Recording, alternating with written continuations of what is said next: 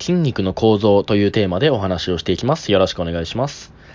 これまで筋肉を成長させるための方法をいろいろとお話ししてきたんですけれども、そもそも筋肉とはどのようなものなのか、ほとんどの人が知らないのではないかなと思いますので、今回は筋肉がどのような構造になっているのかについて説明をしていきたいなと思います。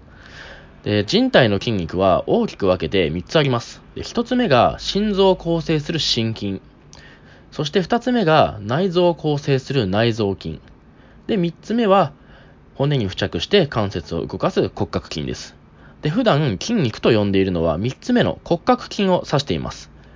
この中で意識的に動かすことができる筋肉っていうのは骨格筋のみで、この意識的に動かすことができる筋肉のことを随意筋と呼びます。で骨格筋は全身に数多く存在していて、あらゆる関節動作に関わっています。日常生活の動作から複雑でかつ激しいスポーツ動作に至るまで、すべての人体の動作っていうのは骨格筋が各関節を動かすことによって成り立っています。骨格筋の構造としましては、筋原繊維と呼ばれる微小な繊維があって、この筋原繊維が束になったものが筋繊維と呼ばれています。そして、この筋繊維が束になったものが筋束と呼ばれていて、この筋束を筋膜と呼ばれる膜が包んで筋肉を形作っているんですね。で筋肥大、えー、つまり筋肉が太く成長することですね。筋肥大は筋原繊維の数が増えることによって、その結果、筋繊維が太くなって、それによって筋肉の体積が大きくなって引き起こされます。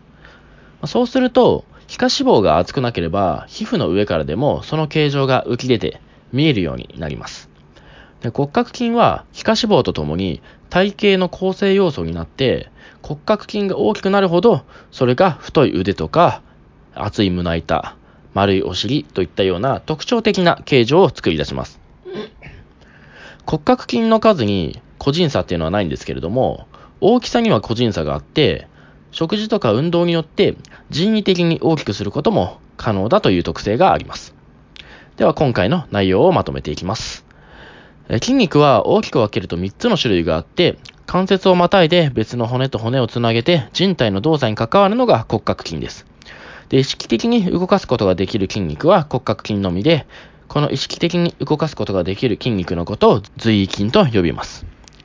骨格筋は筋原繊維と呼ばれる微小な繊維があって、ま、段階を分けて集めて束にすることによって構成されています。で骨格筋は皮下脂肪とともに体型の構成要素になっていて、骨格筋の大きさ、形によって体型は決まってきます。体型の要となる骨格筋は、トレーニングと食事によって人為的に変化させることが可能な期間ですので、トレーニングによって骨格筋をデザインして理想のボディラインというのを手に入れるようにしていきましょう。では今回はここまでです。ご清聴ありがとうございました。